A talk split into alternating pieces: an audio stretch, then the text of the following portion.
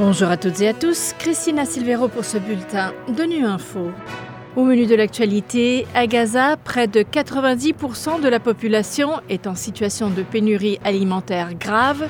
La représentante pour les violences sexuelles et les conflits armés se rend en Israël. Enfin, nous reviendrons sur les bienfaits des programmes de résilience au Sahel.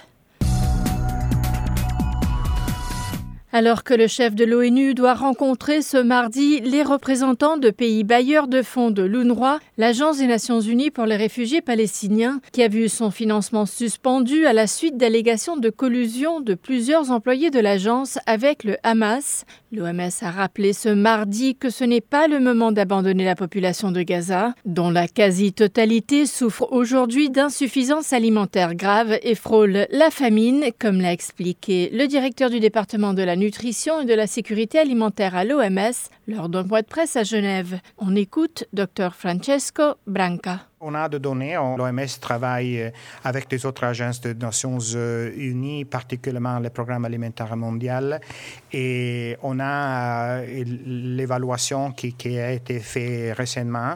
Donc on a presque 90% de la population qui est en situation de sévère scarcité d'aliments. Donc on a ce qu'on appelle les Integrated Phase Classification.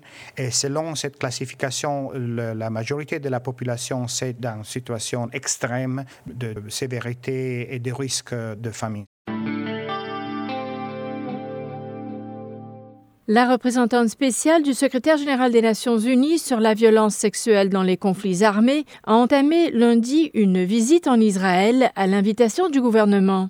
La mission de Pramila Paten est de recueillir des informations sur les violences sexuelles qui auraient été commises dans le contexte des attaques du Hamas du 7 octobre. Jérôme Bernard nous en dit plus. La mission de Pramila Paten vise à donner la parole aux survivants, aux témoins, aux otages récemment libérés et aux personnes touchées afin d'identifier les voies de soutien, y compris la justice et la reddition des comptes, et de recueillir, analyser et vérifier les informations sur les violences sexuelles qui auraient été commises dans le contexte des attaques du Hamas du 7 octobre. Cette visite en Israël n'est pas destinée à avoir un caractère d'enquête. C'est un mandat qui est confié à d'autres entités du système des Nations Unies qui ont exprimé leur volonté et leur disponibilité à enquêter. La mission de la haute responsable de l'ONU comprend une composante technique pour recueillir, analyser et vérifier les informations pertinentes concernant les allégations de violences sexuelles liées au conflit. À cet égard, Pramila Paten est accompagnée d'experts techniques possédant une expertise dans les entretiens sûrs et éthiques des victimes et témoins de violences sexuelles, dans l'interprétation des informations médicales et médico-légales et dans l'analyse des informations ouvertes et numériques. Outre Israël, Pramila Paten doit se rendre en Cisjordanie occupée, où elle rencontrera l'autorité palestinienne, des organisations de la société civile et des détenus récemment libérés. Sa visite dans la région doit se terminer début février. Le Sahel est confronté à une crise sécuritaire, climatique, mais aussi alimentaire et nutritionnelle de plus en plus grave, avec plus de 5 millions de personnes en situation de crise alimentaire aiguë. Face à cette réalité, gouvernement et humanitaires prônent la mise en place de programmes d'aide visant le développement de la résilience. Pour chaque dollar investi, ces programmes en rapportent 3 avec des résultats importants à l'instar de ceux partagés par la secrétaire d'État aux affaires économiques et à la coopération du Tchad lors d'une réunion mardi au siège de l'ONU sur la résilience. On écoute Sentandem Ngoidi.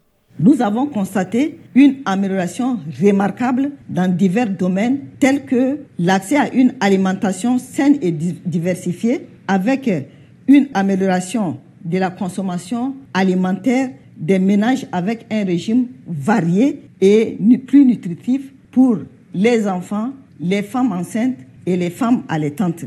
Les ménages ciblés par ce programme n'ont plus besoin d'assistance pendant la période de soudure, contrairement à ceux qui ne sont pas ciblés. Le programme PAM a grandement amélioré la résilience de nos populations face au choc climatique avec une plus grande capacité d'adaptation. Le volet alimentaire scolaire a permis une amélioration dans l'accès à l'éducation, en particulier les filles, avec un taux de fréquentation de 91% et taux de réussite qui a 2,5 plus que le taux national. Voilà, fin de ce bulletin de Nu Info. Merci de votre fidélité. À bientôt.